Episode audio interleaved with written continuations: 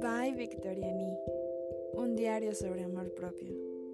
En este podcast quiero contar algunas experiencias que he tenido acerca de mi evolución sobre encontrarme a mí misma, amarme a mí misma y no depender de nadie más, así como las experiencias personales que he tenido a lo largo de mis 28 años, no solo enfrascarme en que todo es negativo no hacerme el papel de víctima. Te quiero inspirar a ti, que me escuchas del otro lado, a no cometer los mismos errores que yo cometí hace algunos años o en este tiempo presente.